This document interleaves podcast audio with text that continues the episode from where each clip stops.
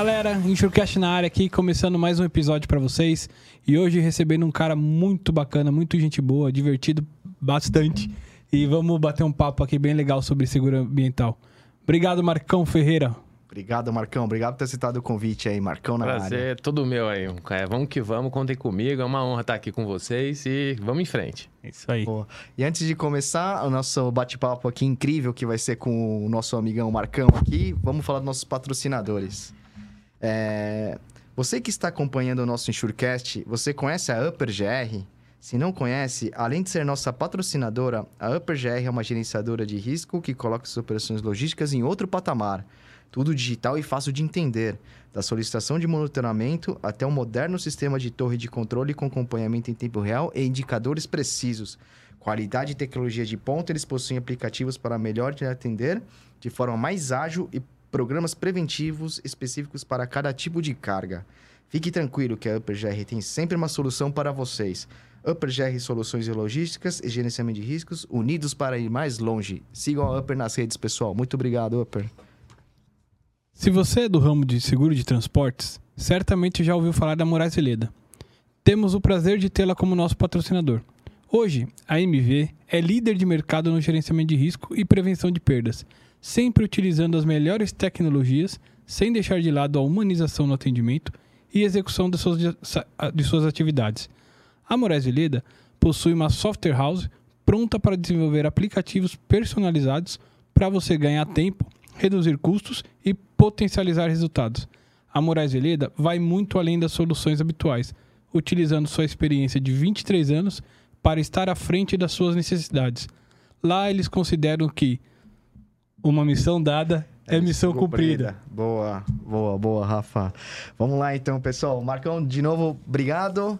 Gostaríamos aqui de agradecer novamente. Pô, eu tô muito emocionado que faz tempo que a gente não Faz se mesmo. via, cara. Nossa, desde Ah, a época de Itaú, O mundo é, mundo é pequeno, né? A Pois gente é. acaba se vendo aí de novo e a gente se Exatamente. conecta, né? Boa, boa. Isso aí. Marcão, é, vamos começar. A gente queria saber aí um pouco da sua história, né? Pô, faz Perfeito. tempo que a gente não fala sobre a, vamos entrar nessa questão bem, bem, bem legal, bem interessante sobre sustentabilidade, meio ambiente. Isso aí. Vamos Conta lá. comigo. Bom, meu nome é Marco Antônio, eu entrei nessa área ambiental, sou do interior de São Paulo, né? Ah, Que e- lugar do interior? E é perto de Ribeirão Preto, São Ah, Joaquim legal. da Barra. Ah, boa. E aí me mudei pra cá pra fazer engenharia ambiental. Depois ah, comecei a trabalhar nesse meio aí, na parte ambiental, de avaliações ambientais, de impacto ambiental. Ah, depois entrei no mercado financeiro, entrei no Banco Itaú, né? E aí fiquei por lá um tempão. E de lá pulei pra seguradora. E foi quando a gente se conheceu, né? Essa época foi boa, muito boa, aprendi muito. Sou muito grato ao mercado segurador como um todo, aos carros corretores que eu conhecia, aos segurados. Aprendi demais, minha carreira realmente mudou muito de lá para cá. É, fui fazer direito também, então cursei, eu sou advogado, né? Enfim, fiz o curso de direito.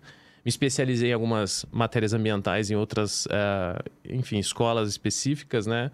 Fiz lá um MBA em gerenciamento de meio ambiente, depois fiz uma especialização em avaliação de impactos ambientais e fui tentando, né, crescer, né? E o Marcão aqui resolveu sair da, da operação, fi- fui subscritor então, é de seguro ambiental, daí o tema nosso aqui, né? E cuidava, cuidava também da parte de sustentabilidade, né? eh, na- lá no Itaú, enfim. A gente falava muito sobre ESG, sobre sustentabilidade no mercado de seguros, né? E também na carteira de seguro ambiental específica do produto, né? E foi um desafio enorme. A gente criou a carteira do zero lá depois que veio a- com a fusão Unibanco AIG, né? A gente absorveu aquela carteira da, da IG e seguimos tocando aquela carteira, desenvolvemos um novo produto. Na época a Betinha ajudou muito. Betinha é monstra, né, de mercado É verdade. tá passeando por aí, aí com a, a Kombi, né? Ela é irmão dela, se não me engano.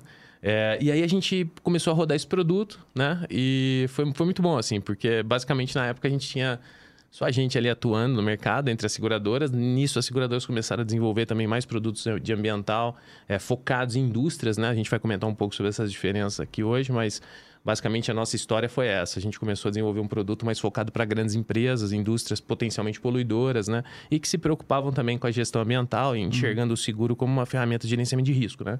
Então, basicamente, essa pólice ela começou a ser vista como um complemento aos sistemas de gestão ambiental das empresas, né? E aí, no final de 2013, mais ou menos, eu saí da operação, montei a minha empresa, é, a Sustenseg, né? E comecei a tocar minha vida como consultor, né? E aí foi um desafio, né? A gente compra papel higiênico, faz o, né, emite nota, faz de tudo, né, cara? Então, a gente sabe muito bem que é, é, é difícil. Né? Mas, assim, com o crescimento profissional como pessoa, sabe? Poxa, muita gente me apoiou, né? Logo que eu saí da, da operação lá, ah, o próprio diretor na época, o Trindade, me Sim. ajudou muito. Enfim, um cara nota mil, assim, me deu várias orientações e tal. E comecei a fazer um serviço inicialmente de regulação de sinistros na área ambiental, né? E depois comecei a expandir um pouco a operação, o pessoal começou a demandar outros serviços, avaliação ambiental de empresas, é, montar produtos para seguradoras, enfim. É, e mantive também essa vertente de regulação de sinistros, né? Como eu tenho um histórico de banco, né? De uhum. mercado financeiro específico, eu ainda presto, em alguns momentos, eu presto consultoria para algumas empresas nessa área de ESG para investidores e bancos. E é uma parada legal também, se quiserem conversar, a gente bate um papo, é uma coisa muito legal. E aí, até hoje, eu estou aí na mesma empresa, né? Montei a empresa e continuei tocando. Eu tive algumas pessoas trabalhando comigo, mas em decorrência, enfim, das situações que nós fizemos aí recentemente, a gente... Hoje eu tenho eu e mais duas pessoas que me atuam como consultores específicos uh, uh, off, assim, se precisar a gente aloca né, nos projetos.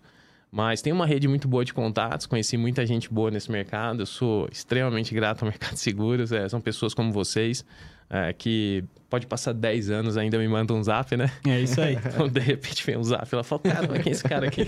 que é esse maluco que tá falando é, do nada, Rafa, É, do nada, vem uns, uns WhatsApps assim, e a gente, pô, se sente muito, muito bem recebido, né? E é uma honra enorme, assim, poder participar dessa iniciativa de vocês, parabenizá-los aí pela Fiquei muito empolgado, sabendo que existe e tal.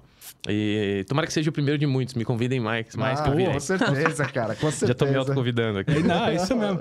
e, e, você sabe, Marcos, no, no começo aqui a gente tava falando, ah, pô, a gente não se vê faz tempo, de repente se, se encontra é, e tal. É. é. Não sei se você lembra, mas a gente se reencontrou depois de muitos anos fazendo a prova de. Sim, pra a corretor prova de corretor de seguros. Lembra? Lá, lá no, ce no centro, né? Isso, se não me engano. É. Isso, Bela lembra Vista disso? Ali. A Bela é, Vista, ainda é, era lá, não era na Augusta. Acho que, acho que hoje é na Augusta. É, não sei. Não sei. Mas a gente fez a prova lá, habilitação, né? De fiz, corretor de seguro. Fiz, fiz e mesmo. aí, você deu. Não, tocou? eu passei naquela prova e deixei aberto ali o. Tá essa, igual eu, então. É, larguei mão, falei, ah, vou deixar isso aqui como. Pô, muito medo, né? Quando você sai pra, hum. pra esse mundo empresarial, né, cara? E ainda mais como consultor pequeno, né? É, vai entender como é que isso se comportaria. Sim. Então eu investi, né? Como é. você também fez, é. eu investi, falei, vou investir, deixar quieto aqui, porque pode ser uma carta na manga, né? Não, não vence isso, isso aí você pode deixar, você já tirou a licença. Isso, é, é uma licença que é a habilitação para ser corretor, né? Uhum. Mas basicamente assim, cara, eu, eu, pensei muito também na figura do próprio corretor, né? Que é uhum. importante para o país, né? uhum. né? Como uma, uma carreira profissional e uma empresas desse setor ou pessoas físicas que precisam, né, cada vez mais estar perto do, da, dos segurados, mostrando o que é o risco, tentando mostrar que o seguro pode ser importante, né, como é para a estabilidade financeira até da economia, né? Sim. Então acho que a figura dos corretores é muito importante. Então sempre admirei muito, uhum.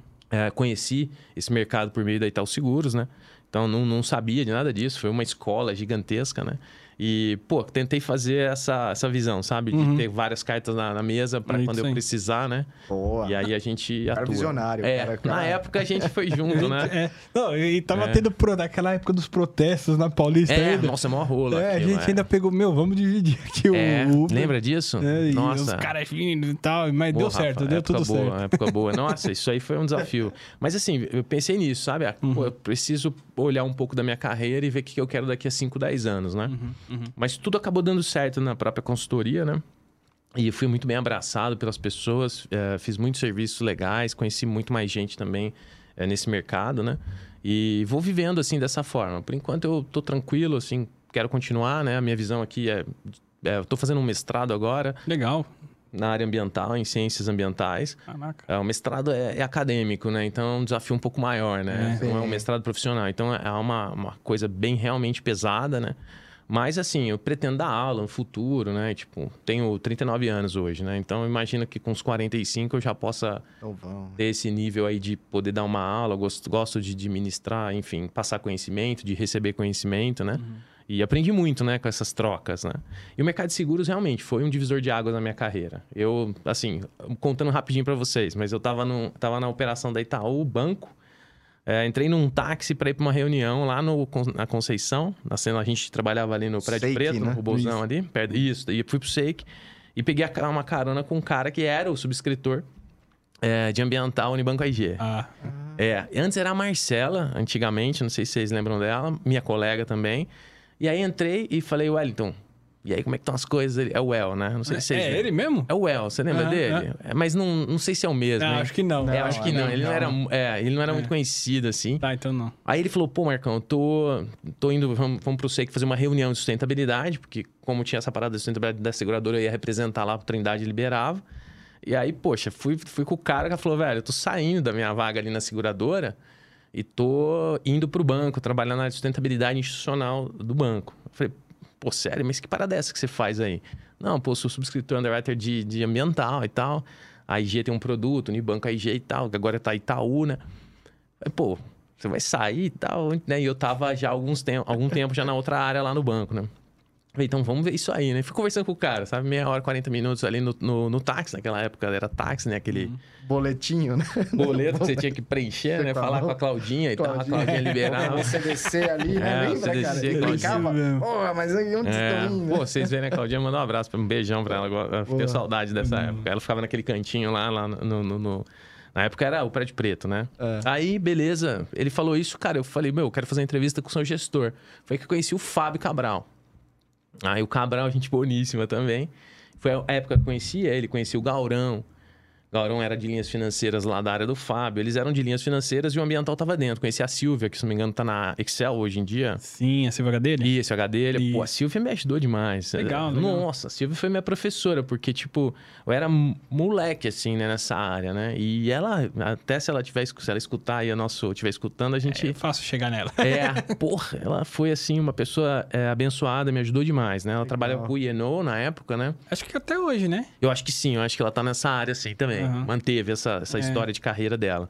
E ela foi muito positiva, assim, porque ela foi me dando os clausulados, aquele tanto de coisa que eu nunca tinha visto na minha vida, né? Eu falei, pô, Silvia, eu tô enrolado aqui. E ela me ajudou muito. Aí o Gaurão e o Celcinho, né? O Celcinho, eu acho que tá, tava na Zurich, o Celso Soares. Ele foi pra Zurich depois, mas o Celso também trabalhava lá. Enfim, uma galera. O LG, pô, o LG, LG. eu não sei, o LG tá no mercado ainda, Tá, né? né? Fatora, Na não- Fatora, não Na. Fator, Fator, né? é. A esposa dele também foi uma pessoa que me ajudou muito. Acho que ela, não, sei se ela ainda tá no mercado. Como é que ela chamava? Esposa do LG. Eu esqueci o nome, mas, pô, a pessoa, gente boníssima também, me apoiou muito naquele, naquela época. E fomos embora, cara. E aí, esse momento foi um momento assim que o Wellington falou, eu fiz a entrevista com o Cabral, o Cabral falou: não, beleza, cara, vem pra cá, né? Daí Da fui lá pedir demissão no banco. E porque apesar de ser o mesmo grupo, né, é CNPJs diferentes, né? Então eu baixei a carteira lá e assinei a carteira no, no- como securitário, né? E aí nesse momento foi um momento interessante, porque aí realmente eu entrei nesse, nesse nessa estrada aí dos seguros, né? Aprendi muito de AIC com a Betinha. Assim, aprendi o básico, né? Claro, para poder entender essa, eh, enfim, conceitos né, tradicionais de seguro. E fui aprendendo com a Silvia, com o próprio Cabral, enfim. Todo mundo me ajudou, sabe? Lá na, na, na seguradora, vo- vocês eram de transporte, né? O pessoal me ajudou também muito. O pessoal de property me ajudava demais também. O Paulo Vasconcelos eh, foi meu superintendente muito tempo. Foi meu também. Acho que foi na mesma época. Foi na inclusive. mesma época, É. cara. E ele me dava, assim, um apoio que arrepia, sabe? Paulão foi um cara que, vixe, o cara, eu não sei onde ele tá. Acho que ele, inclusive, ele tem família em Ribeirão, se não me engano. É, a filha É. dele trabalhava no Itaú, uma das filhas dele. E ele me deu um apoio enorme, assim. Ele falou, Marcão, a carteira é sua, vamos nessa. E a gente foi seguindo, né? Então, basicamente, foi isso. Eu consegui entrar nesse mercado por um acaso num táxi. E o Wellington, hoje, ele tá no, no sul. Ele foi fazer mestrado na- lá em Santa Catarina. Caraca. E acho que a esposa dele trabalhava no Itaú, mas ela era de lá também. E foi muito bom, assim, a gente ficou muito amigo, né? Na época a gente já se conhecia um pouco, mas depois ele foi me ajudando também, mesmo longe. Pô, Marcão, não entendo esse conceito aqui de poluição, não sei o quê. E aí a gente foi, né, trocando figurinha. E hoje ele é consultor lá no Sul. A gente às vezes conversa, troca ideia. Ah, que Legal. legal, você É, mantém contato. E ele tem uma consultoria lá, ele presta Boa. serviço de sustentabilidade na área ambiental, para empresas e tal. O cara é ponta firme demais. Bacana, E, bacana. ô, ô, ô, Marcão, deixa eu te perguntar uma coisa. É, Você, pelo que eu- pela sua história aqui, muito Uhum. legal e tal, pelo que, que aconteceu e tudo, é, mas você sempre teve esse interesse pela área ambiental, né? Porque Sim. você já começou estudando isso. né? Sim, da, é. da onde veio isso? Por que, que esse Cara, interesse... Assim, eu vou te falar, eu não, na época, moleque, passando, nas, né, fazendo os vestibulares e tal, é, acabei entendendo que seria uma área interessante do ponto de vista de futuro, né? Que hoje, hoje, hoje é muito, Nossa, é, muito hoje importante. bomba, né? bomba é, na minha, é, na minha época, tanto é que teve gente que falava assim, pô, cara, você vai arriscar sua vida, porque você vai fazer isso aí, você vai, você vai, por exemplo, prestar um concurso pro Ibama, você vai pro meio da Amazônia, vai virar fiscal do Ibama lá e vai ser morto pelos caras do desmatamento, sabe? Rolava essas preocupações familiares até. Aham. Eu falei, não, mas a minha ideia não é essa, não. A minha ideia é tentar achar algum nicho, né? E foi exatamente isso que aconteceu. Por quê? Porque eu fui um engenheiro ambiental na época, eu fui trabalhar em banco. Pô, a gente era... Um amigo meu trabalhava nessa área, amigo Vitor. Vitor também foi uma pessoa que me ajudou muito. Falou, Marcão, tem uma vaga aqui, vamos, vamos começar aqui. Basicamente, foi assim, eu trabalhei em consultorias ambientais, trabalhei, na- trabalhei muito tempo na EDP, Energia de Portugal, na área ambiental, da distribuição de energia aqui, São José dos Campos, Tabaté, essas áreas. A gente fazia é, monitoramento do sistema de gestão ambiental dessas... é, da operação da, da distribuição de energia, né? Muito subestação de energia, né? Transformador, então tinha muita poluição por, enfim, vazamento de óleo, transformador, Ah. essas paradas todas, né? A empresa é muito preocupada com isso. E é o desafio do risco, né? Acontece, né? Esses eventos imprevistos, né? Que a gente, ambientais também, né? Aconteciam e a gente gerenciava isso do ponto de vista de remediação ambiental, resposta emergencial e tudo mais. E basicamente foi meio que... Foi uma sorte, cara. Eu entrei nesse nicho e, enfim, no Pegou banco... é, e... eu fui embora, entendeu? Hoje, foi É. embora, boa. Eu não, não, não- segui. Muitos colegas foram para outras áreas. Eu fiz o direito. O direito também me ajudou demais, enfim. Uhum, É, o direito é um negócio que eu acho que todos podiam fazer um pouco, né? Aprender um pouco sobre a legislação, né? com certeza. Então hoje, pô, eu tenho muita bagagem nessa área, principalmente um leis que se, que se conectam, né? Com esse Sim. mundo de seguro ambiental.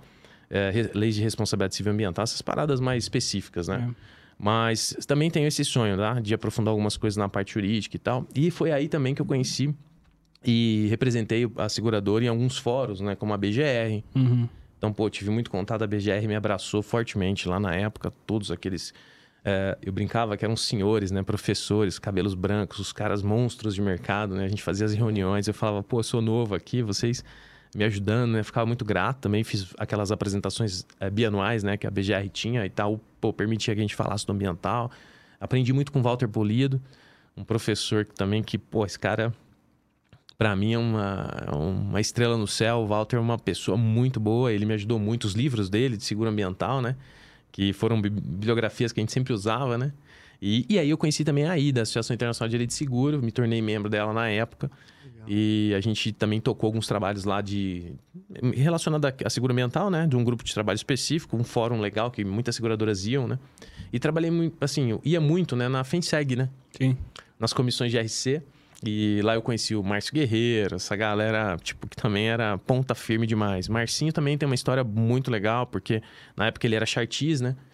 Que né, deu aquela, aquele split. Pô, os caras, ele mudou, mas ele sempre falava comigo. Ele contra- contratou na época a Natália Galinari, que é a, se não me engano, hoje ela já é superintendente lá na IG, a chefe do, da área ambiental. Pô, a, Legal. Natália é uma assumidade no tema. E o Fábio, que tá na Chubb hoje, o Fábio Barreto, né? Esse cara também, a gente se trombou várias vezes, é um cara firmeza. Então, acabei conhecendo essas pessoas, sabe? A gente se aproximou muito. E hoje eles são pessoas que. são- Eles também, eles me ajudaram muito na, na, na minha. O Fábio, por exemplo.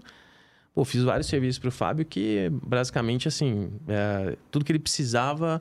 Falou, Marcão, você consegue fazer essa inspeção? Consegue fazer isso aqui? E a gente avançou muito, né? Na Natália também. A Natália abriu as portas da IG para mim com o maior coração do mundo. É, conheci muita gente na IG. Hoje eu faço alguns serviços para eles na regulação de sinistro ambiental. Ah, que legal. Então, pô, transporte de carga perigosa, esse seguro mais específico, né, da- das operações de transporte rodoviário. Tô lá com eles também há algum tempo, fazendo alguns serviços específicos. A- o pessoal lá também me, me, me abriu as portas e a gente faz, enfim, um acompanhamento desses casos. E basicamente foi isso, cara. Foi um nicho que eu achei, sabe? E o próprio seguro mergulhou ali. ambiental, é. O próprio seguro ambiental era um nicho. Pra você ter ideia, eu fui fazer o, o meu, a minha iniciação científica na, no direito. Eu fui atrás de fazer um projetinho e tal. O professor era um promotor do Ministério Público e da área ambiental e ele não conhecia o seguro. Então foi até difícil convencer o cara que Era um assunto era um muito... assunto jurídico, sabe? Hum. Porque não tinha. Então eu fui explicando e tal, consegui fazer a iniciação científica. Fiz meu TCC sendo orientado por uma desembargadora do TRF3 aqui da terceira região, doutora Consuelo Yoshida, uma sumidade nessa área também, a professora da PUC há muito tempo. E ela também abraçou o, o, o, o trabalho, enfim, final de, nesse tema, ela aceitou entender um pouco, me ajudou muito, orientou muito. Tem publicações desse, desse, desse, desse tema também, enfim, sobre a área ambiental, ela é uma pessoa muito referência. Legal. Então foi, foram histórias, né? A gente vai conhecendo as pessoas, como vocês aqui e tal, a gente vai construindo nossa casa lá e vai montando a nossa morada eterna. E praticamente eu acho que dificilmente eu vou sair dessa, dessa rotina aí de consultoria nessa área, né? Ah, você é um cara que manja bastante. Desde aquela Ah. época a gente já tinha uma admiração Não, né, é. pela, pelo Não, mas- papo, assim, pela curiosidade É. que a gente A naquela gente época a gente não sabia. exército junto, É. cara, pra na época. É verdade, lembra? É, então. Então, isso que o, que o Rafa falou é verdade. Olha só, a gente foi no exército aqui, no, no batalhão aqui perto do Ibirapuera. Por quê? Porque a gente queria entender como é que, por exemplo, questões com armas e munições É. eram tratadas pelo banco. Que da hora. Parada de sustentabilidade, quer É. dizer. O banco já estava preocupado, falou, pô, será, onde eu estou financiando isso? Onde eu estou segurando? E eu sabia que Sim. vocês tinham restrições lá no transporte, pelo transporte desse tipo de coisa.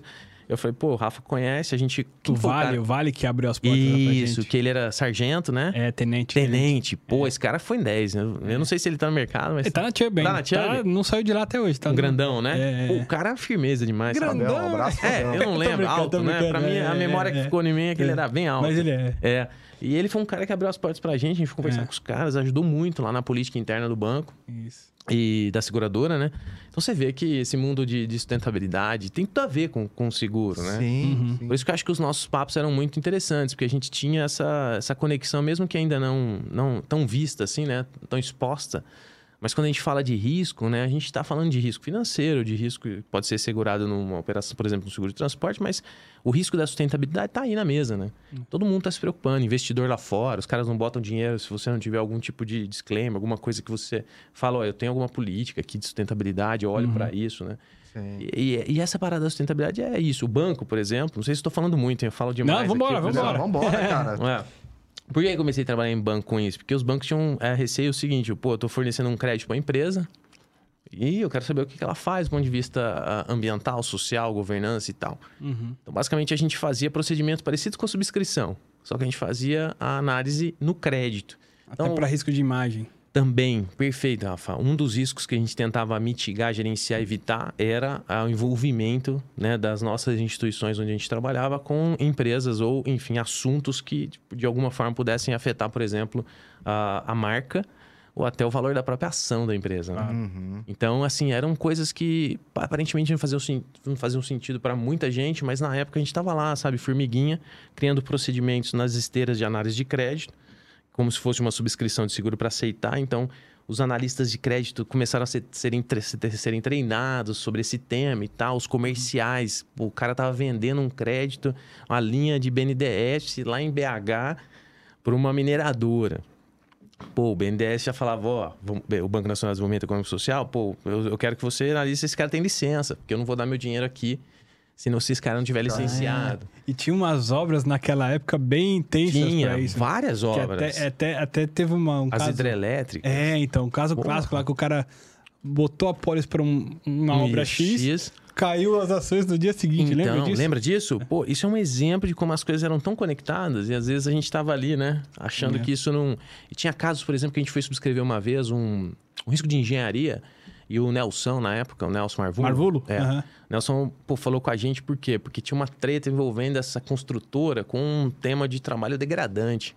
E o banco tinha uma diretriz falando: ó, a gente não entra se tiver na tal da lista suja do Ministério do Trabalho e Emprego de trabalho degradante.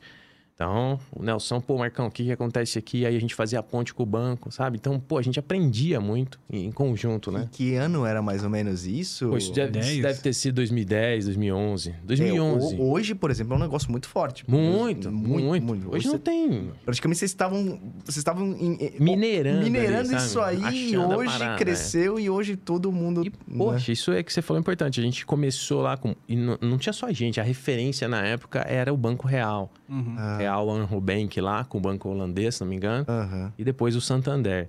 Esses caras eram os melhores na época de banco, assim. Os caras avançados. Tinham vários processos de análise socioambiental de clientes. Os caras aprenderam muito com esses caras. Tinha um cara que chamava Chris Wells, que é um cara que hoje, acho que ainda hoje está no Santander. São pessoas, assim, que você não tem nem noção. O cara já conhecia tanta coisa na época, sabe? Que a gente falava, meu, vou aprender muito nisso aqui, né? Porque a gente achava que era um mundo menor, né? Aham. E, é- e hoje isso tá super, né? é, de, enfim, posto na mesa. Hoje, hoje é meio que obrigatório, né? É claro, é. Hoje em dia, se você não tiver uma parada dessa, dificilmente. você- Pega, pega um crédito. E, e uma outra coisa que é a mão inversa, né? As empresas também perceberam que isso é bom para elas, porque, é, veja, na época a gente até prestava consultoria.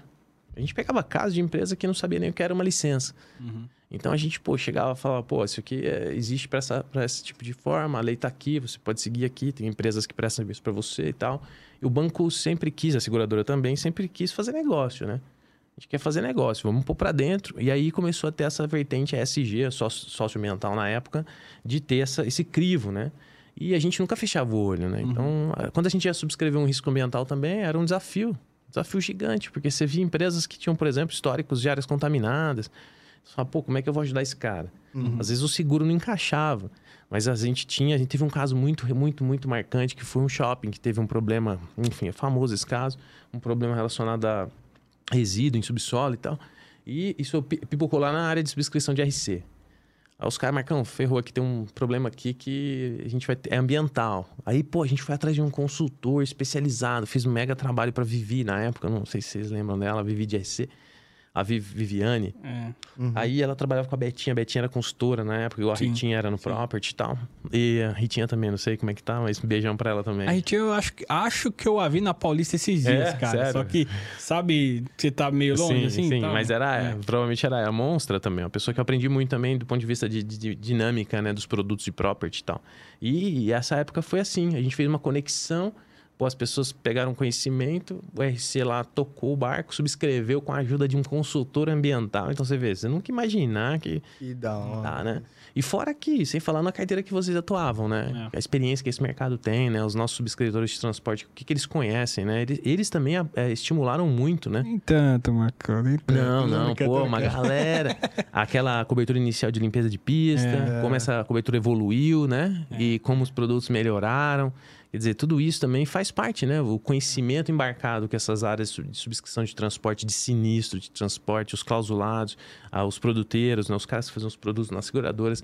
Tudo isso também eu acho que eu, eu enxergo isso como uma bola de neve positiva que Foi o start ali, é. né? Sim, cara, aprendia muito com vocês lá, sabendo o que, que era um tombamento, como é que se né, olhava a questão da limpeza de pista, a diferença disso com a diferença de dano ambiental, É. onde, o que, que é custo de limpeza, o que, que é atendimento emergencial, quais empresas a gente vai acionar para ajudar o segurado nesse momento crítico de um tombamento em pista, rodoviário principalmente. É, e até as reguladoras estavam aprendendo também Sim. na época, né? Que eu lembro que a gente teve uma discussão que tombou um caminhão X lá com, de produto de limpeza. E- E os caras não queriam tirar porque não tinha é, limpeza de pista, não tinha cobertura de limpeza de pista. Falei, gente, vamos lá. São três etapas. Você derruba uma latinha de refrigerante no, no chão, na sua casa. Uma coisa é você tirar a latinha. Você tá só retirando as coisas. Isso está coberto no, no seguro de transporte. Isso aí. Você limpar a coca que caiu no chão. É, Isso é a limpeza de É a pista. limpeza é que a de gente pista. meio que, né? Isso. Aí você me corrige se eu estiver Não, errado, mas é viu, isso, ô- ô, cara. Marcão? É essa Agora, construção. essa, essa- esse refrigerante entrou no rio, começou a Aí, contar. um ambiental. Isso. É isso, Marcão? É bom, isso. Bom, entrando nesse ponto, aproveitando que vocês estão falando isso, vamos entrar no espectro do que, que é, o que, que é o seguro ambiental, o Isso, produto, o que que, vamos. cobre. Perfeito. Marcão, explica pra gente aí, pra galera Pô, que tá assistindo. Longe de mim aqui ser professor de ninguém. Nós Não, estamos- mas- Não. a nossa audiência manja muito disso, mas basicamente assim, conceitos gerais, né? Esse produto, quando eu comecei a subscrever, ele nem tinha ramo SUSEP, pra vocês terem ideia. A gente, tudo que a gente produzia ia pro 51. Ia lá pro RC. Pra RC. É.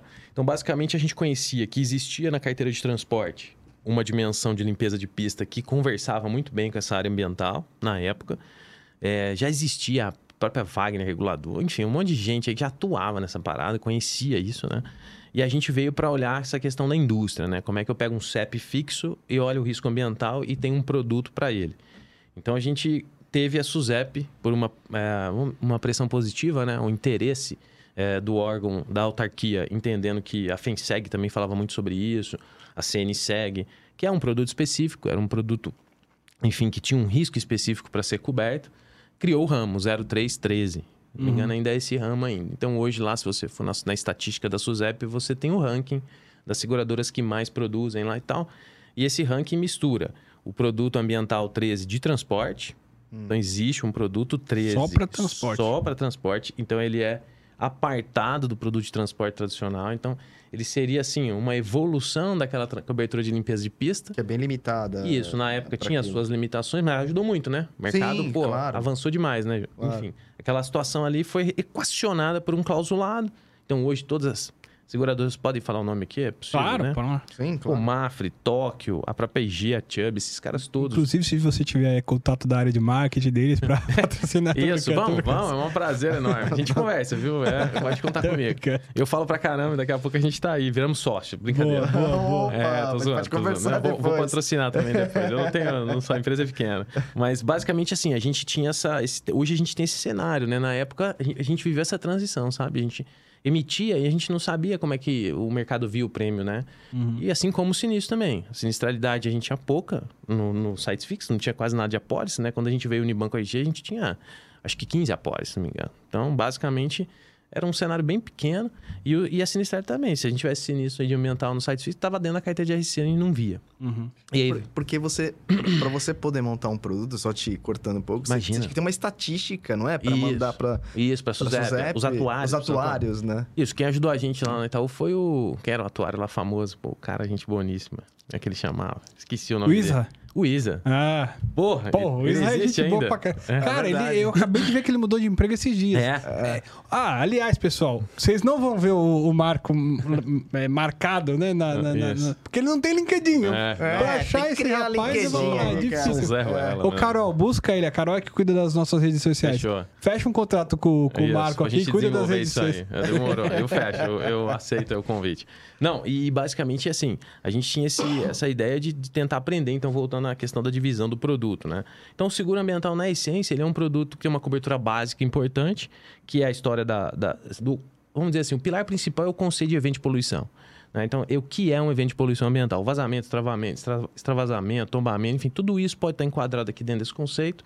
Esse, esse evento de poluição ambiental ou condição contaminante, alguns clausulados vão falar de formas diferentes, mas basicamente a essência é essa. Um- qualquer é, poluente ou material não poluente, por exemplo, um, um produto não ONU, um produto sem número ONU, que é da lista lá de produtos perigosos. Pô, leite. Será que o leite pode causar um problema ambiental? Será que o suco de laranja pode causar um problema ambiental? Tudo dependendo do contexto ambiental, do meio, enfim, daquele cenário, você pode ter um problema ambiental. Então você pode ter soja causando problema ambiental numa área, por exemplo, de mangue. Se tiver um tombamento numa área sensível, onde você tomba um caminhão de soja dentro de um lago, onde se cria peixes, coisas nesse sentido. Nossa, é verdade. Uma pergunta idiota É. aqui, o, o Marcão. Imagina. Um caminhão de semente tombou numa plantação, sei lá. E É. você limpa isso? Isso é ambiental, alguma coisa assim? É, cara, isso é uma, é uma questão a ser avaliada. Hoje, nos clausulados, eu não enxergo isso é, na- no dia a dia, tá? Nunca vi um tipo de sinistro desse. Mas se você pensar que é, aquilo é, um, é um, a semente, né? Uhum. É um, um bem, um bem entre aspas, um produto diferente do que teria ali naquele local onde ela afetou. Uhum. É, e se ela alterar, por exemplo, a, a característica do solo por algum motivo, Uhum. ela está causando algum desequilíbrio ambiental no micro, Tá. no microecossistema, mas pode ser que ela esteja. Então, há, há um debate nisso. Pode Tá. ser que você faça isso direto num, num transporte normal, uma limpeza, mas eu acredito que seria mais enquadrado aí num, num escopo de ambiental mais amplo, sabe? Uhum, uhum. Então, assim, você vai enxergar, inclusive, eu dar um outro exemplo aqui, caminhão de avícola, caminhão que está transportando frango vivo, porco vivo. Se isso acontece um acidente com esse tipo de, de, de caminhão, pô, esse, esse material orgânico, se esses frangos ou tiverem, Uhum. vierem a morrer ou coisa nesse sentido, isso tudo pode gerar uma alteração ambiental. Sim. Se isso cair num solo, pode gerar? Pode. Não é uma coisa como se fosse um combustível. Mas assim, sempre tem uma preocupação ambiental por trás de qualquer tombamento, né? Inclusive os transportadores sempre se preocupam com isso, né? E o que, que o seguro faz? Causou dano ambiental, o que, Isso. que o seguro faz? Cara, assim, olha, via de regra, no transporte, você tem a o acionamento de alguma empresa especializada. Isso é muito importante. As empresas hoje são muito bem capacitadas, a gente tem empresas gigantescas no Brasil que atuam com isso de uma maneira profissional, enfim, é, é muito rápido, atendem rapidamente um evento. Óbvio que vai ter situações que você tem uma base lá no Mato Grosso, o caminhão tombou em outro lugar e até você chegar. Enfim, vai, vai ter. Mas existem, como vocês tá num país é, continental, né? continental, mas existe um GR por trás disso. E essas empresas sempre permitem que o ajudam né, no gerenciamento de riscos dessas exposições. Então, basicamente você aciona uma empresa especializada que atua no momento crítico, né? Na emergência ambiental número um ali. Vamos no T0, T1 ali. O cara tá ali para conter contaminantes, recolher aquilo que é mais crítico, é, colocar uma barragem de contenção num rio que foi atingido por um produto, para tentar manter aquele produto contido, evitar que ele vá abaixo no rio, enfim, coisas mais urgentes, né? Uhum. Esses caras geralmente trabalham há um tempo. E aí, basicamente, assim, se você tiver a presença de um órgão ambiental, por exemplo, você vai ter que fazer uma etapa 2, uma remediação ambiental, se aquele órgão entender que você, de fato, contaminou o meio ambiente de uma maneira mais extensa, sabe? Então, não vai ser só um atendimento emergencial de recolhimento de resíduo. Então você... É, essas empresas têm que ter um equipamento bem especializado é, para esse tipo de isso, coisa. Isso, eles vão né? ter os, os, equipamentos de monitoramento de alguns parâmetros de solo. Por exemplo, combustível, o cara vai medir o volátil do solo, ah. os VOX, que eles chamam os compostos orgânicos voláteis. Enfim, são coisas que ele vai conseguir te mostrar se aquele solo, por exemplo, tem presença de combustível ou não tem. E a que profundidade. Então, muitas vezes o solo é arenoso, aquele combustível pode percolar rapidamente. Enfim, tem N situações em que eles vão orientar. Estando orientado, você tem uma etapa vamos, paralela, que é a destinação desses resíduos. Então, isso é uma outra cobertura que o seguro sempre oferece. Quer dizer, o custo para você tirar o resíduo que você gerou daquela área, mas um solo contaminado com combustível, por exemplo, com uhum. diesel, uhum. e isso vai ser transportado por um terceiro para um local de, resíduo, de gestão de resíduo ou de tratamento de resíduo, como um aterro, por exemplo. Tá? Uhum. Então, isso tem que sair daquele local ir para um local licenciado, autorizado por órgãos ambientais, enfim, para que receba aquilo e trate aquilo adequadamente. Pode ser uma, um coprocessamento, pode ser um AT industrial classe 1, enfim. Geralmente é coprocessamento, esse tipo de solo quando é com diesel. Mas tem N situações em que essas empresas são especializadas nisso. Elas vão te ajudar, ajudar o, o, segurado a desenvolver essa e o, e o, rotina. E o Brasil, ele está preparado para esses tipos de desastres ambientais? Assim, existem muitos esses, esses pontos de Cara, coleta. existe, viu, cara? O Brasil, assim, óbvio que Como tem. Que tá, é, a gente tá mais. Eu tô pensando muito mais com a cabeça centro-sul, né? Uhum. Tô falando aqui de centro-oeste para baixo. Nordeste também, tem muitas empresas especializadas envolvendo aterros, classe 1. É, coisas que são profissionais, tá? Empresas realmente que. Existe uma associação brasileira dessa, desse setor. Então eles investem muito, enfim. É, o coprocessamento é, uma, é uma, uma dinâmica muito importante, porque empresas cimenteiras, por exemplo, recebem isso para fazer queimar em forno, em alto forno, alto forno de cimento. Então, isso também é uma visão. Hum. Basicamente, assim, existe capilaridade? Cara, se você tiver um sinistro no norte do Mato Grosso, pode ser que você tenha que trazer para Rondonó, para Cuiabá. Entendi. Ou Rondonópolis, enfim que está lá também, né? Então, basicamente assim, você vai andar um pouco, mas que você vai achar prestadores profissionais nessa parte, evoluiu demais. Os caras são bons. E, e, oh, Marcão, desculpa, não sei o que perguntar. Qual que é a diferença entre limpeza de pista no transporte e o seguro ambiental Deixa, eu até, deixa né? eu até aproveitar, o Marcão, claro. e já emendar as duas perguntas aqui relacionadas Sim. a transporte. Sim. É, da, da Camila Tieme, e do Will, do Will Nascimento. Perfeito. Ambos já trabalharam conosco. É, o Will, aí. é verdade, trabalhamos é. com o Will eu conheço, é. é. A Camila é... não lembro. É, falar sobre a sua experiência quanto às coberturas de RC é, ambiental para risco de transporte, que é um pouco disso que ele estava falando aqui, e o Will é, trouxe essa comparação também. O seguro ambiental é muito familiarizado com o seguro de transportes Perfeito. e muitas vezes acionado como cobertura adicional do ramo. Perfeito. Como você vê essa relação dessa Perfeito. cobertura como adicional no ramo e quais são as vantagens de tratá-lo como seguro ambiental mesmo, é. que é esse produto que você falou, é. em vez de só o transporte, né? Perfeito. Então, assim, se a gente pegar a primeira pergunta, a gente está falando de estrutura de cobertura. Então, basicamente, a gente tem a, cobertura essencial que está vinculada ao procedimento de poluição, que são os custos de limpeza. Uhum. A limpeza pode ser entendida como uma remediação ambiental também, é um outro conceito que você pode implantar aí. Aí as coberturas vêm lá preocupadas com RC, danos a terceiros. Então, se, se, essa poluição causou um problema a um pescador, por exemplo, e ele deixou de ganhar o, a renda dele porque aquele rio foi contaminado.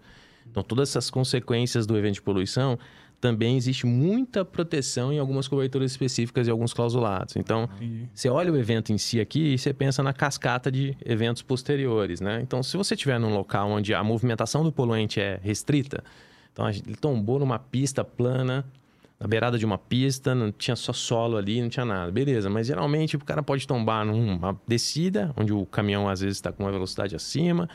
Então ele tomba, cai dentro de um rio. E aí você já tem outro cenário. Então, hum. basicamente, algumas outras coberturas podem passar a se preocupar. Hum. É, muitas vezes esses produtos estão. É, eu achei interessante a pergunta porque uh, entra no outro, no outro viés, que além do viés ambiental e a consequência sobre terceiros, ou até sobre aquilo que eles chamam, todos os juristas chamam em geral, de bens de domínio público que são os danos aos recursos naturais sem titularidade privada. Então, às vezes, você atinge uma área ambiental que não tem dono, ela é da sociedade. Então, uma área de uma reserva legal, uma área de preservação ambiental específica, um parque, você está com o caminhão tomba do lado de um, um, parque nacional. E esses bens têm uma titularidade é, coletiva, portanto, ele não é um bem específico, ele não tem um dono caracterizado. Uhum. Então, via de regra, quem tutela esse, esse bem pode ser o Ministério Público, por exemplo. Então, você está falando de um bem que não tem uma propriedade privada específica, tem um dono que vai reclamar por ele, então vem um ente do Estado e representa contra você para que você restaure o dano ambiental que você causou a esse bem de titularidade pública. Então, isso é um, isso é um exemplo também de produto, de cobertura que vem dentro desses ambientais, tanto transporte quanto de indústrias, tá? Uhum. Bom, passando disso, a gente tem um viés jurídico, né? Então, a gente tem uma, uma, uma visão assim, ó. Pô, a responsabilidade civil ambiental é um dos, um dos pilares da, da responsabilidade ambiental. Nós temos um problema, por exemplo, relacionado a multas. Uhum. Então, existem clausulados que pagam custo de defesa dessas multas, por exemplo. Não paga a multa. Tá. tá. Não paga multa. A multa é responsabilidade do, do segurado empre... do cliente. Isso, do empreendedor. empreendedor é. Mas ah, os custos de defesa podem ser em alguns clausulados, ou até todos, se não me engano, mas é bom dar uma olhada com calma. Mas basicamente pode ser um, um, uma, uma cobertura que você adicione aí. Ou gerenciamento de crise. E tem um serviço por trás? Pô, ó, essa multa aqui você pode recorrer por isso e tal. Tem... É, não, não, não vejo isso como um serviço entregue nas, nas apólices. Mas, assim, certamente as regulações sinistras, dos times de sinistro, estão olhando isso, tá? Uhum. Então, muitas vezes, assim, pô, o cara chama um advogado, o advogado conhece a lei ambiental, ele sabe que ele pode recorrer, uhum. e se ele recorrer, ele pode ter alguns benefícios. Então, basicamente assim, olha, quando a gente tem multa, a lei, uma das leis principais é a lei de crimes ambientais, a lei 9605 de 98. Essa lei fala das situações que agravam um cenário e, portanto, podem agravar um cenário de multa, a gradação do valor, né, que pode chegar a 50 milhões de reais na lei, ou isso pode, a sua resposta, a resposta do empreendedor pode atenuar o problema ambiental que o empreendedor vai, vai ter. Então, o seguro ambiental pode ser um mecanismo que ajude a atenuar. Só para ele existir, como ele vai garantir ali uma, um capital para que você repare aqueles danos, ou faça a limpeza, ou a contenção, ou, enfim, destine os resíduos né, para um local adequado. Então, basicamente, isso aqui pode ser também um mecanismo que a parte legal pode enxergar como mitigador. Entendeu? Sim. E basicamente assim, cara, eu entendo que o ambiental ele cobre um risco específico, esse risco de poluição. Então, a pergunta do Will, pô, é, é, eu acho que assim, seria mais adequado ter um time específico que subscreva esse risco para a seguradora ficar mais tranquila ou pegar o, o, conhecimento que as áreas de transporte têm, como vocês, e, e dar um grau de, de, conhecimento maior ali sobre questões ambientais e operar ele ali dentro. Uhum. É, eu brinco que eu posso fazer um, um, uma réplica, uma, um paralelismo nessa situação do Will com a questão do RC. O RC geral tem aquela cobertura de poluição súbita, Will. Então ele está escutando a gente aí, ele vai saber que tem lá. E existe a cobertura de ambiental no ambiental específico para a indústria. Uhum. Então, assim, é a mesma coisa. Se você, se você, tem uma possibilidade menor, de mais restrita, então não, não precisa né, necessariamente separar por total. É importante explicar para o segurado que existe uma possibilidade, né? É. Dele ter uma cobertura mais ampla, se ele desejar, ou ele vai ter aquela cobertura que, eventualmente, o transporte oferece, de limpeza de pista, por exemplo, que ele para ele está suficiente.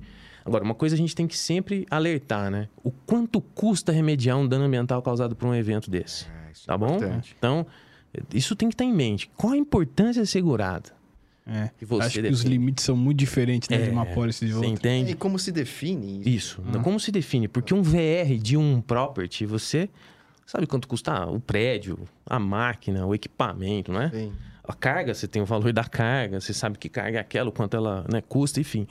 O ambiental pode ser um teto que, né? Você tem um limite de 100 mil reais para uma frota de 50 veículos. Você pode ter dois eventos ali. Isso é nada perto uhum. do que uhum. pode acontecer. Sinistro que eu enxergo, que eu vejo na minha frente, sinistros sempre estão passando de 200 mil. Sempre. Então, é assim, é, tem, tem que ter, principalmente combustível, tá? É... O, o, mas a carga de combustível, o, Marcão?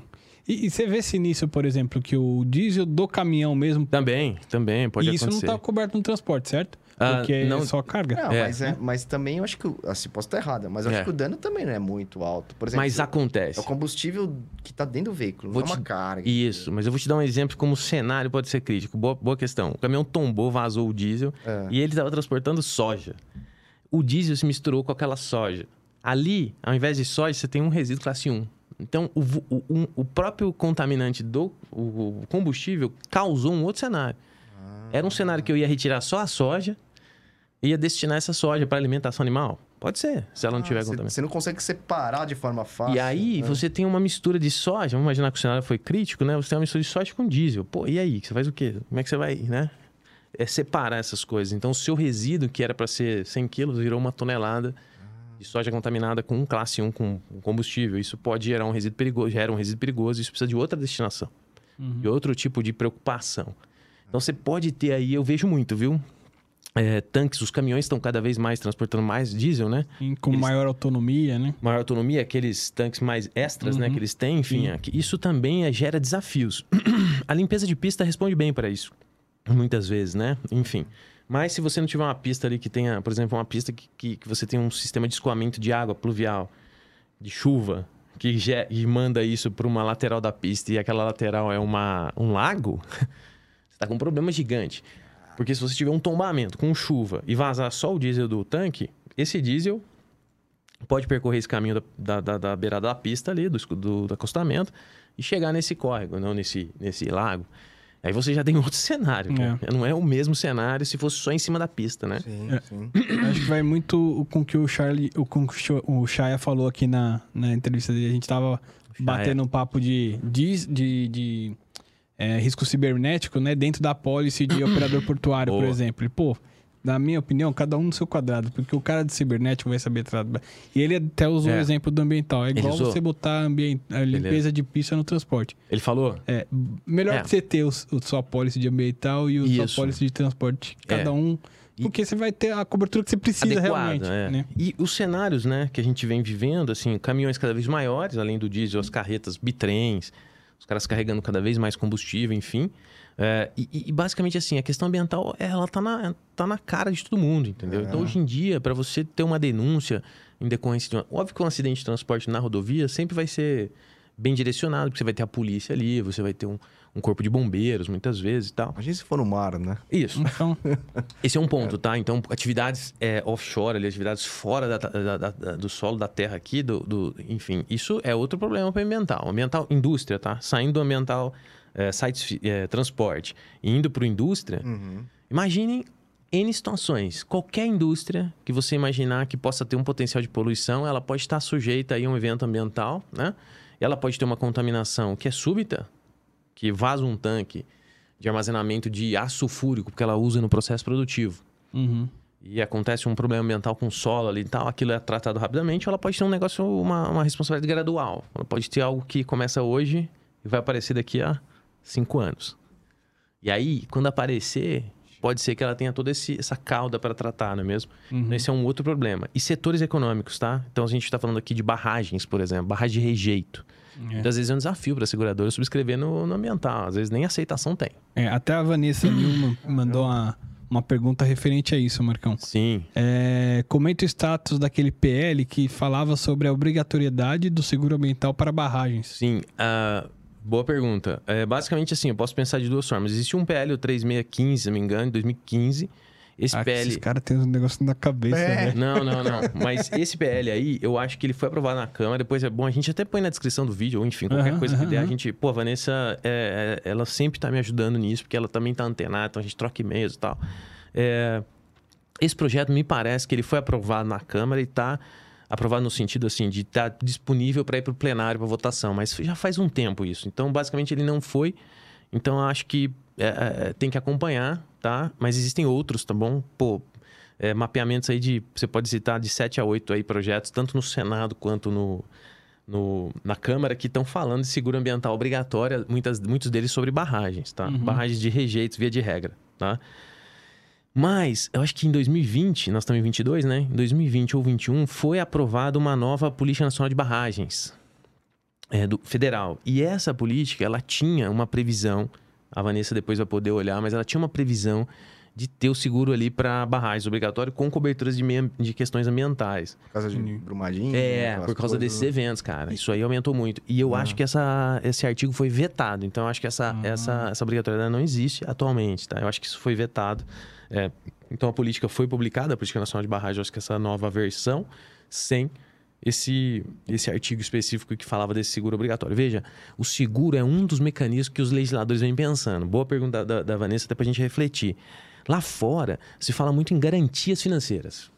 Então, o, o Estado está preocupado se você, empreendedor, que tem potencial de contaminar, de poluir, como por exemplo uma barragem de rejeito com aquele caos, aquela Uhum. tragédia, Uhum. se você tem capacidade financeira para responder frente às consequências desastrosas que você pode causar no meio ambiente em terceiros, né? pessoas, vida de pessoas, né? Uhum. E no dia a dia daquelas economias, rotinas de cidades que são destruídas. Então, esse se, se fala um pouco antes. Então, volta do seguro, vem para trás e pensa na garantia financeira. E aqui eu posso startar várias coisas. Eu posso startar um calção, uma fiança bancária. O seguro é uma das opções, né? Então, as nossas leis começam a falar muito disso, de garantias financeiras que podem ser usadas para responder diante de uma tragédia ambiental causada por poluição, tá? Que eu estou pensando mais no evento de poluição, na Uhum. contaminação Claro. ambiental. Óbvio que você tem tragédias climáticas, como aconteceu infelizmente em Petrópolis, que estão fora desse seguro, tá? Seguro- É, isso é coisa da natureza. é, né? isso é evento da natureza. Não é que estão fora no sentido de cobertura, mas basicamente é um outro cenário lá. A gente tem, enfim, ah, o próprio property, o próprio residencial vai ter cobertura para isso, enfim. Uhum. Cada item tem as suas coberturas. Cada né? um vai estar espalhado, né? Então, essas questões também são trabalhadas pelo ambiental como uma possível causa. Mas veja que, do ponto de vista legal, essa expressão garantias financeiras vem sendo muito usada. E a Europa tem muito disso, tá? A Europa tem, enfim, a Diretiva Europeia de Responsabilidade Ambiental fala dessas garantias financeiras. E Isso, cara, é, é para todos os em- empreendedores, corretores de seguro, o nosso mercado em geral, as seguradoras, a- o mer- mercado empresarial a- a- tam- tem que estar antenado, porque Uhum. basicamente tem muito deputado, muito senador que vem falando sobre esses temas, tá? Legal. E vem decorrente desses eventos catastróficos, como Brumadinho, como Mariana. E, e eu acho, aí, Marcão, você me corrige, até Imagina. pelo que você falou no começo, que hoje a tua empresa, por exemplo, faz inspeção para risco ambiental, As etc. seguradoras, isso. É. É, talvez um serviço que a seguradora possa trazer uma vez que entre Boa. é justamente reduzir o risco de, de dar problema. Eu ia falar Exato. outro termo, mas Cara, é de isso. dar problema. É porque isso. você vai lá ver, vai o cara do. E o, o- até se você puder fazer um paralelo, o que, que é num acidente como o de Brumadinho? Isso. O que, que é seguro de property, engenharia e ambiental? É, é, é uma boa questão aqui. O dano à estrutura física daquele, daquela, daquela área, por exemplo, a própria barragem em si, aquelas, aquelas estruturas operacionais que estavam, no caso, acho que de Brumadinho, né? Uhum. Que, que a construção estava feita logo abaixo da barragem e tal. Sim. Ah, isso pode estar dentro de um próprio, de um risco de engenharia, coisa nesse sentido. Uhum. Agora, ah, o problema do rejeito presente no rio, por exemplo, no corpo d'água. Quer dizer, eu vou dar um exemplo para vocês real. Eu fui fazer uma inspeção para uma seguradora eh, em uma indústria nas margens do Rio Doce. Já tinha acontecido Mariana. Mariana já tinha acontecido em 2015, né? Cara, eu acho que eu fiz essa inspeção em 2017. Cheguei lá, o rio ainda tinha uma cor muito estranha. Turvo. E por que eu tô falando isso? Porque foi um assunto que veio do gerente ambiental da planta. Ele falou: olha, a nossa planta ficou parada um mês aqui, depois que aconteceu aquele evento. Por quê? A gente captava água do rio. Como o, o rejeito de minério avançou pelo corpo d'água, Hum. nós tivemos que parar a captação. Então os caras ficaram um mês sem poder captar volumes absurdos de água. Eu não vou falar setor aqui, porque senão vai descobrir Claro, a empresa. Não, claro. Mas você vê que é um cenário, cara, que você não imagina, que um dano ambiental que está lá em Minas, é, por existir um rio, ele causa um problema ambiental seríssimo para o restante dessa, desse ecossistema socioambiental e socioeconômico. Claro. Então nós estamos falando das pessoas que viviam daquele corpo d'água, mas também das empresas que dependiam, por exemplo, da água para o processo produtivo. É. Então quanto custou para essa empresa fazer a compra de água, furar poços, enfim, aquela loucura. Isso, isso o seguro ambiental não cobre. é, Do tipo terceiro de- pode do cobrir. terceiro. Pode cobrir. Por Pode quê? Decorrente do quê? De um evento de poluição. Sempre decorrente Sempre desse... decorrente de um evento de poluição. É. Então, ah, veja que existe aí o dano material do terceiro. Esse terceiro pode ser pessoa física ou jurídica. Então, se essa pessoa jurídica sofreu algum tipo de prejuízo em relação, porque ela aquele dano ambiental causado. Ainda que ela não causou? Não, ela é um terceiro nessa figura. Ela Sim. vai ser o reclamante. Mas, Sim. mas existe, existem ex- exclusões, né? Existe. Ah, Tipo existe, assim, existe. É, lá, um, um exemplo, assim. Sim. O cara fez alguma coisa. Inten- Não é intencional. Não, dolo. Não cumpriu. O, o dolo vai ser Isso sempre excluído, como sempre, e Ah. basicamente você pode pensar em situações. Prudência. E, não, aí, a, aí, Perícia, aí verdade, já, né? já, ser já entra na culpa, culpa. Pô, aí você tem negligência, Tá. perícia, imprudência, você tá- vai sempre discutir, tá? Tá. Vai, vai ter essa discussão. Agora, dolo, beleza, Esquece. perfeito, esquece. Tá em todos. Dá todos, mas assim, um exemplo de, de risco ambiental excluído lá no- nas apostas ambiental. No transporte eu talvez não tenha muito claro aqui, mas depois a gente traz um exemplo, mas nos sites fixos. É o que eles chamam de poluição pré-existente. Então, o que que acontece? Você tem uma empresa que te pede uma cotação lá, a seguradora e o corretor vão fazer o trabalho deles e basicamente esse cara já tem um evento de poluição, por exemplo, subterrâneo. Tá? Então isso já existe lá. Já está lá. É como se fosse o carro batido. Ah, A seguradora- Faz o seguro pra mim do carro É batido, isso, né? entendeu? Então a seguradora não vai cobrir é, é, qualquer tipo de evento, custo de limpeza ou dano a terceiro que venha decorrendo de um evento de poluição pré-existente. Via de regra conhecido, tá? Mas quem, quem que vai? Você vai ter que mandar um inspetor, no caso Isso, você, exato. a sua empresa. Ou não, uma própria seguradora, ela vai solicitar do cliente alguns relatórios ambientais feitos por empresas especializadas em investigação ambiental. Então existem empresas especializadíssimas nessa área. E aí você, de alguma forma, coloca nesse, nesse cenário, nessa sua equação de subscrição, esse tipo de relatório. Não apresentando esse relatório, pode ser um limitador para você aceitar aquele risco. Hum. Sacou? E aí vem a hora que o próprio Rafa falou: pô, eu posso ajudar o cliente? Posso, posso tentar mi- minimizar, quer dizer, ou evitar que isso se repita. O que, que foi a causa daquele evento que você já tem aí? Ah, a causa foi um- uma falta de um procedimento de trabalho para fazer inspeções periódicas eh, no meu tanque subterrâneo. Então a seguradora entra lá com um, um engenheiro de risco, os caras já manjam demais. O Testa, na época, era um cara que eu lembro, o Alencar e tal. O Alencar tá aí no mercado também. Eu acho que ele tá na Tiab ainda, Tá cara, na mas não tenho certeza. é. Então, entra com esses caras que conhecem da, do métier, conhecem da parte ambiental também, por serem muitas vezes engenheiros químicos, os caras manjam. Entra com um cara ambiental também e vai lá e fala: Ó, peraí, então a gente precisa construir aqui alguns. Como existe no Property, tá? Mesma coisa do relatório de Property, o relatório de Property espelhado na parte ambiental com recomendações para reduzir riscos de contaminação. Legal. Então, por exemplo, você faz inspeções, chega no- na, inspe- na inspeção, você tem uma- um parque de tancagem, tanque de como é, produ, insumo produtivo, como ácidos, ácido fúrico ou soda cáustica.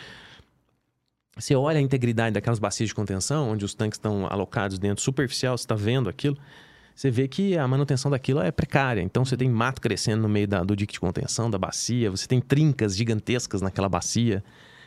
Então, se tiver um vazamento ali, essas trincas estiverem ali, você pode ter um agravamento da situação, porque o próprio poluente pode percolar ali naquele caminho e chegar no solo. Então, aquilo que era para proteger, não está protegendo.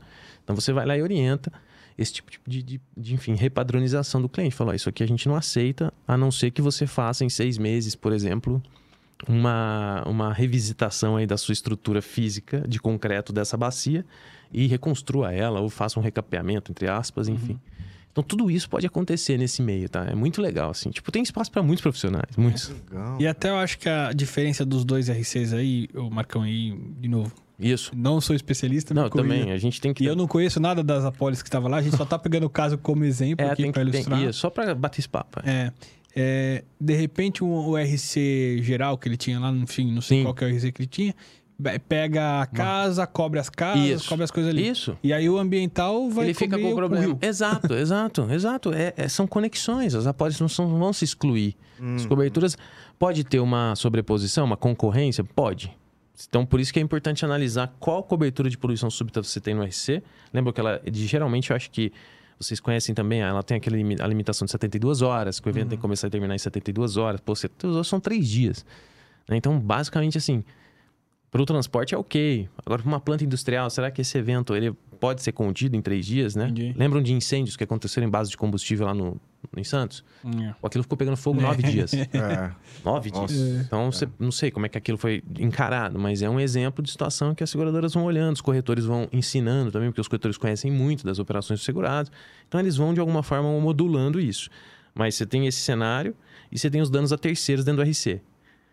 Se você tiver um dano ambiental, recurso natural, que não está coberto lá e tiver uma apólice aqui de ambiental, você provavelmente tem uma conexão, né? E vai ter até uma cobertura mais ampla. Mais no- ampla. no- no Sempre. O ambiental, ele é um produto, tanto no transporte quanto no o Will perguntou, ele, ele é um produto mais amplo, não tem jeito. Ele É. vai te dar uma. É óbvio que ele vai custar um pouco mais. Mas, assim, basicamente, eu acho que assim, a visão é essa. Se você tem ciência dos riscos ambientais, por exemplo, você tem um rotograma Não sei se é essa a expressão, mas o cliente sai de Minas e vai para o Nordeste. Ele sabe por onde ele passa.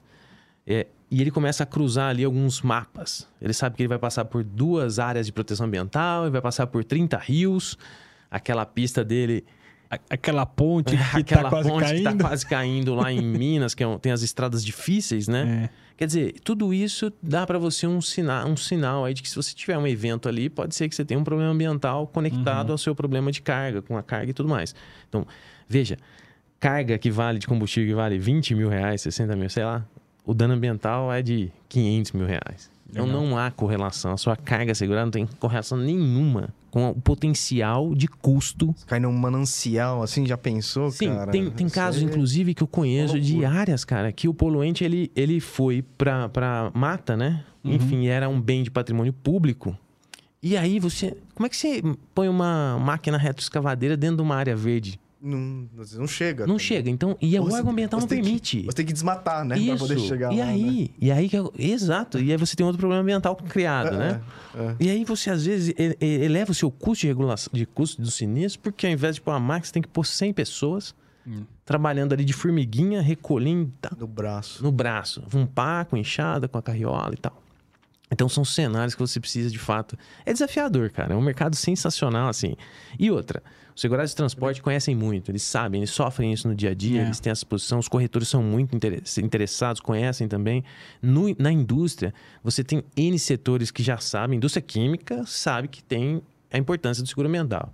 Ter. Mas, pô, você às vezes vai para uma indústria de chocolate, o cara faz chocolate. Então, pô, o cara tem emissão atmosférica, tem geração de efluente, o cara tem armazenamento de resíduo perigoso, cara gera resíduo, o cara transporta resíduo, ele usa um aterro para destinar o resíduo.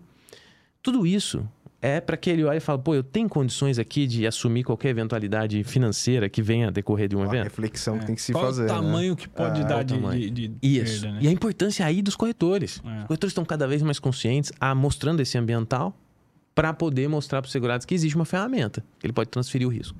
Marco, até eu vou querer saber, Marcão, se tem muito curso, assim, muita coisa voltada para isso, para corretor e tal. Só antes, você falou de incêndio, aí eu queria é, emendar a pergunta do Hermes aqui, o Hermes Brancalhão, que Ah, inclusive teve aqui nosso. já, assista o vídeo dele lá, comprem o livro dele. Quinta-feira teve, quinta-feira passada teve o vídeo dele. Assistem é, o livro. Não é quinta-feira passada que a gente tá gravando, né? Então É. o vídeo vai sair daqui. Putz, cara, é mas verdade, é, mas cara. compre o livro dele. Hermes o Branca... Brancalhão. Brancalhão. Era É. é. do Itaú lá, do Isso, Property. cara, lá. é, pô, admiro ele Firmeza muito. Admiro e vi também que ele lançou o livro. Parabéns, Lançou viu, livro, Hermes? é. Muito legal. Eu vou comprar esse livro também. Boa. Boa, boa. Eu boa. tenho já salvo no WhatsApp aqui que veio num grupo que eu tenho aqui do Itaú. Eu acho que ele tá lá. Legal. Ou alguém divulgou, não me lembro. Porra. É, quais suas considerações sobre o impacto ambiental das queimadas em zonas rurais que tanto nos afetam nas últimas temporadas? Perfeito. E ele te mandou um grande abraço aí, grande, grande também. admiração. Pô, admiro ele muito, muito mesmo. Ele é um cara querido.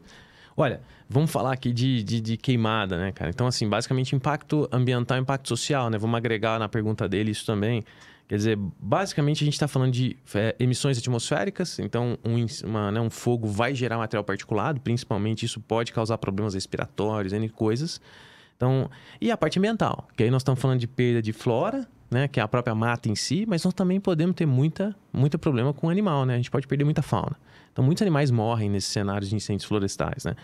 Agora, o incêndio florestal, ele é um- uma dinâmica é, muito complexa do ponto de vista de, de, de consequências grave- graves, né? Uhum. Porque é isso que a gente comentou, ele vai atingir o terceiro, ele vai atingir a qualidade do ar, ele comentou saúde pública, né? A gente pode, eu sou do interior, pô, na nossa época de moleque, o Hermes deve conhecer, pô, a gente tinha fuligem de queima de cana, não tô falando agora de floresta, mas de cana. Pô, a gente tinha fuligem caindo nas nossas, nas nossas residências praticamente toda safra, entre aspas, assim, né? Então os caras. Nós tínhamos problemas respiratórios, as pessoas mais velhas, os crianças, enfim. Né? E hoje mudou muito isso, claro. Então esse é um outro exemplo de como a indústria evoluiu e hoje as colheitas são mecanizadas.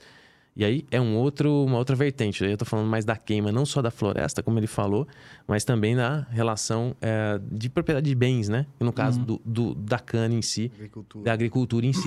Então, esse é um outro cenário também. Muitas vezes essas queimadas nessa parte são criminosas, né? Então, você não sabe de onde vem a causa. Pode ser uma queima de um cigarro que alguém jogou na pista e aquele incêndio inicia-se, né?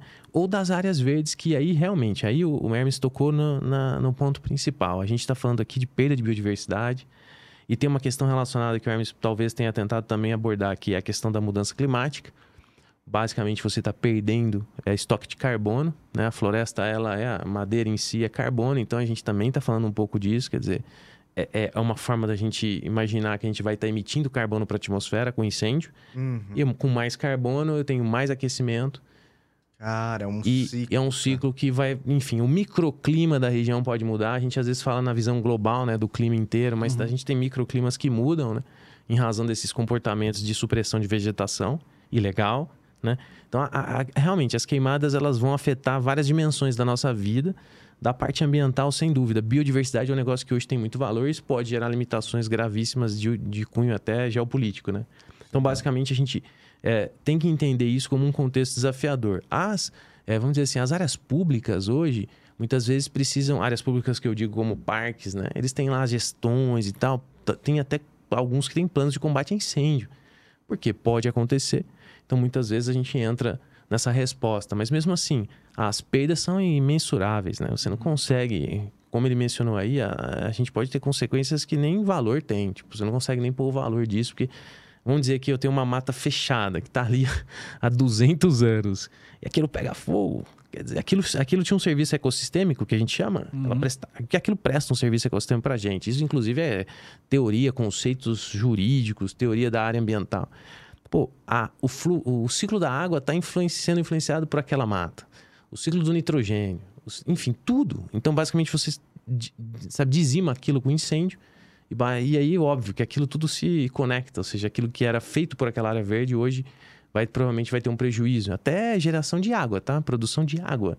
A água, geralmente, é uma mina de água né? no interior, a gente protege toda a redondeza dela com mata. Hum. Porque eu sei que aquela água vai permanecer ali intacta, aquela mina vai continuar produzindo água e a água vai descer e formar o rio, o córrego, o rio e tal. e tal. Então, basicamente, existe essa preocupação também com o próprio recurso hídrico. Uma, uma degradação dessa pode, inclusive, causar prejuízos relacionados à água. Não Ah, no, no- no- no- na questão chuvas, que também pode ser um, um problema, mas basicamente nas, nas origens, né? De toda a produção da água. A água é produzida, entre aspas, né? Basicamente, você tem fazendas gigantescas que tem nascentes. O a nascente do São Francisco é um exemplo, né? Um rio gigantesco, importantíssimo, tá lá em Minas. É uma nascente que você olha e fala, pô, como é que forma um rio desse tamanho? é. Então, a nossa preocupação é um pouco nesse sentido também, né? O Brasil é muito rico nisso e a importância de, de se preservar isso. de se né? preservar, cara. Então, assim, basicamente a gente tem uma visão de. A pergunta dele é toca numa, num ponto essencial, pra gente ter uma visão de como a gente protege, mas a gente protege muitas vezes achando que é só aquilo, mas em volta daquela Isso. área verde, por exemplo, a gente tem uma questão ecossistêmica muito relevante, né? E isso tem valor, né? Claro. Tem valor do ponto de vista econômico, inclusive no mercado de carbono. Então, muitos, né, muitas empresas, ou produtores e tal, agronegócios, vão ganhar dinheiro vendendo crédito de carbono com essas áreas verdes, né? Daí a importância e a relevância da pergunta, né? Explica, ga- pra galera rapidinho, ou, ou, assim, Marcão, o que, que é crédito de carbono aí, pra quem não conhece? e Ah, basicamente assim, o que, que você tem? Você tem eh, uma possibilidade de conseguir estocar o carbono em algumas, de algumas maneiras. A floresta em pé é um exemplo. Ela permite a assunção de carbono na fotossíntese. Então, basicamente, a gente está falando ali de carbono estocado. Uma árvore é carbono puro. Se você queimar aquela árvore, você está jogando carbono na atmosfera. Então, se, é, basicamente, por trás disso, existe um, existe um conceito que chama PSA, Pagamento por Serviços Ambientais. Esse serviço ambiental de, de proteger a mata é um exemplo. Então, basicamente, se você consegue proteger aquela mata, existe alguém que está interessado em comprar essa possibilidade sua de manter aquilo intacto, realizando os serviços ambientais que aquele bem, no caso uma floresta, está gerando. E esse, essa moeda, muitas vezes, é refletida no crédito de carbono. Esse é um exemplo, tá bom? Então, você está evitando que emissões atmosféricas atinjam a atmosfera por não deixar aquela mata ser destruída. Esse é um exemplo. O outro exemplo mais comum está no âmbito de, um, de algo que chama Mecanismo de Desenvolvimento Limpo, MDL. E você pode pegar, por exemplo, no aterro. Um aterro vai gerar um gás, que é o metano, via de regra, um aterro sanitário. Ele gera o metano CH4. E esse metano tem um potencial de aquecimento, cada molécula dele, muito, muito maior que o CO2, que é o gás carbônico, que se fala muito. Que é o- em- via de regra, tudo se, se traduz no CO2, o tal do CO2 equivalente. E cada gás tem seu potencial de aquecimento global. E aí, quando você tem um aterro gerando metano, o que, que você faz? Via de regra, esse metano vai ser gerado e ele vai sair pela atmosfera. E ele vai estar, de alguma forma, potencializando a- o efeito estufa, e a mudança do clima, por ter um desequilíbrio aí na temperatura, enfim, global. Se você pega esse gás, é, canaliza e faz uma, por exemplo, uma usina de biogás e usa esse gás como um combustível no lugar do gás natural veicular, você está evitando que aquela emissão atinja a atmosfera. Pra, pra, pra... Cara, e aí você legal. garante crédito de carbono em razão desse tipo de projeto. Então existem Caraca. investidores que vão olhar isso com bons olhos, com bons olhos, e vão é, investir para que você faça isso e evita, tan- evite tantas toneladas de CO2 equivalente é, com esse seu projeto. Que legal, velho. Troca de matriz. As indústrias. As indústrias estão queimando óleo diesel. Vamos pensar em termoelétricas? As termoelétricas estão queimando óleo diesel. Agora elas estão mudando para queimar gás natural. Pô, isso é uma mudança de matriz que também gera redução de emissões de gases, porque o óleo diesel emite mais, mais gás do que o gás natural. Óbvio que o gás natural vem do petróleo, enfim, mas você tem que comparar essas alternativas. Então você também tem reduções, emissões evitadas quando você faz essa troca. Você deixa de emitir e isso é uma moeda para aquele cara que não está conseguindo deixar, por exemplo. Então, às vezes, um, um país japonês, o Japão, por exemplo, ele vai lá, fala, pô, aqui eu tenho uma meta, um compromisso aqui com o meu, né, com a sociedade globalmente, que eu preciso reduzir minhas emissões. Eu não estou conseguindo fazer, eu quero comprar crédito de carbono de outro lugar. E tem uma coisa interessante, quando você fala de um, de um aterro, é, na época minha de, de seguradora, a gente falava até de, de, de seguro para isso. Por quê? É um seguro garantia de performance, porque muitas vezes você começa o projeto do aterro, mas você não tem garantia de que ele vai terminar. Então você envolvia aí um seguro garantia. E nesse, nessa, nessa, nesse período aqui, eu tenho o crédito de carbono que vai ser gerado. Quando eu terminar esse aterro, eu vou poder operacionalizar esses créditos que eu vou conseguir evitar a emissão. Tirando o gás que emite mais pelo gás que emite menos. Bom, faço isso. Primeiro caso de sucesso aqui no Brasil foi um primeiro não, mas um dos mais claros foi o Aterro Bandeirantes, ali na rodovia dos Bandeirantes, quando vocês vão pro interior ali, lá direito o aterro tá ali. Aterro gigantesco. Antigamente ali tinha uns flares que queimavam, Uhum. pegava fogo, ficava queimando à noite. Isso é metano sendo queimado. Entendeu? Então o metano queima, quando ele queima, ele, ele emite CO2 na atmosfera. E água. H2O, bom, é menos pior. Então ele- eles fazem isso pra ser menos pior. Vai ser menos pior. Mas você pode canalizar isso e usar o gás para fins Transformar em energia. nobres, transformar em energia. E, e- e- Muito mais. E as É. empresas estão estão fazendo isso? Existe Muito. incentivo por, pelo, pelo governo? Muito, muito. É, investidores, não só o governo, mas o próprio mercado voluntário, as empresas estão percebendo isso. Privado, É, né? o próprio que, isso. Que precisa ser. que é Precisa, importante. é, isso é importante para cumprir metas, então muitas vezes elas entram em acordos globais que falam, ó, você precisa reduzir sua pegada de carbono. Então você ou compensa, ou você neutraliza, enfim, tem um monte de, de estratégias, mas basicamente a essência do carbono é essa. A gente quer evitar que a, concentração de gases, dentre eles o CO2 e o metano, tem aqueles gases famosos também que vocês devem lembrar, os HFCs, é, que eram os gases da- do, do desodorante, Isso. Que estão sendo trocados, inclusive, por butano ou propano, se não me engano, que é menos é, ofensivo, por exemplo, a, a questão do aquecimento, mas também a questão da camada de ozônio, que eram gases que Eu atingiam lembro quando era criança, falava, meu, isso destrói a camada de ozônio. Isso, disso? quebravam o Falava- O3 e tal. Isso, isso é, é uma realidade que mudou muito. A gente hoje em dia tem isso- essa- essas mudanças tecnológicas que permitem a pegada de carbono ser um pouco menor. Então, o nosso próprio veículo, né? Se você queima é, diesel no seu caminhão e agora você vai queimar biodiesel, você também tem contas aqui que você pode fazer do ponto de vista de redução de emissões atmosféricas decorrentes da combustão daquele é, combustível específico. Então, um outro exemplo. Então, as geralmente você vai olhar o cenário do carbono, assim, é uma discussão importantíssima, relevante, mas o PSA, esses pagamentos de serviços ambientais, é algo muito interessante. Por quê? Ele, ele permite que você mantenha a floresta em pé. Porque, veja, manter uma área verde em pé, sem nenhum tipo de... É, custa. Você não é simplesmente deixar aquela área ali. Você tem que, de fato, cuidar daquilo. Você tem que cercar aquilo, você tem que manejar. Pode ser que exista um incêndio, até na natureza, tá? Pode ter um, um raio que causa um fogo naquela mata Uhum. tudo aquilo é uma reserva que você quer manter, certo? Isso custa, custa é muito pouco, eu não sei, mas existe um custo por trás disso. Então, é- esse valor, a partir do momento que você joga o crédito de carbono na equação, ele começa a ser remunerado para manter aquilo em pé. É uma moeda. Isso é importante porque é um fator é, vamos dizer assim, a gente vivia antes muito no comando e controle, que a gente falava, pô, o órgão ambiental vai vir aqui vai me multar.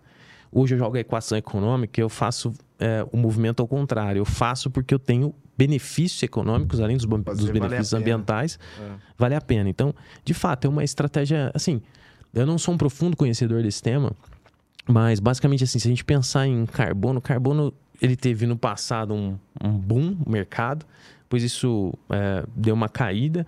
A, a gente está vendo aí alguns movimentos de subida novamente do valor do carbono. Isso tem valor em bolsa, negociado na bolsa de Chicago.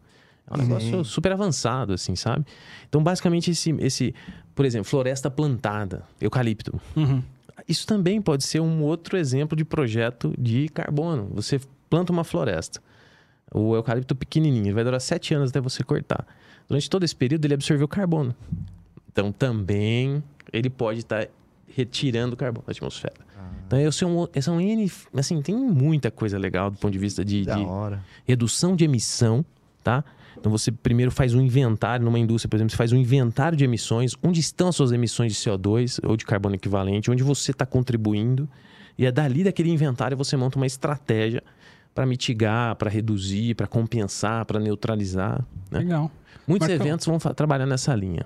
Boa. Marcão, Boa. obrigado, cara. Obrigado. A gente, a Muito gente Que da hora. avançou bastante aqui. Desculpa aí e- passar o tempo. Não, não, Não, que imagina, isso. cara. Foi um papo super interessante. Eu tenho muita pergunta. É. ainda. Não, é muito legal. A gente pode bat- fazer outras pautas. É, não, vamos Boa. fazer o 2. Desculpa se eu falei demais. É. Não, Não, cara, super interessante, super relevante, Feliz. super É atual. pra isso que né? a gente te chamou, inclusive. Vamos em frente, Mas- senão a gente fala o dia inteiro aqui. É. Mas Boa, obrigado, cara. cara. Valeu Eu mesmo. A gente acho que foi bem proveitoso aí. Isso. E volta quando quiser aí, Com certeza. Contem comigo Casa e tá aberta. obrigado pela oportunidade. De coração eu agradeço. E se Valeu, inscreve lá no canal. É verdade. Abre o. LinkedIn. Isso, vou abrir o LinkedIn, vou me inscrever no canal, vou acompanhar vocês. O maior Boa. prazer do mundo. Parabéns pelo trabalho. Show. Obrigado, Valeu. velhinho. Obrigado. E, e, pessoal, não, não se esqueçam, se inscrevam aqui, dá o like e, e assiste os outros vídeos também que estão bem bacana. Mande sugestão de convidados. Aliás, você foi solicitado, viu? É? Teve pessoas que pediram. Olha Só que isso. a gente já tava marcado, Isso. já tinha e tal. Mas Show. É. é, a Eu gente volto. tá atento, tá? Às sugestões de vocês, beleza? É, pessoal, o- também um outro recado, só dizendo aqui é, que a opinião aqui é minha e do Rafael, as nossas empresas que nós trabalhamos não tem nada a ver com isso, tá? É somente nossa. Foi um papo super legal. Marcão, obrigado aí. Puta, que papo interessante. Muito obrigado. cara. Show de bola. Obrigado, a próxima. gente. Valeu, até a próxima, gente. Valeu.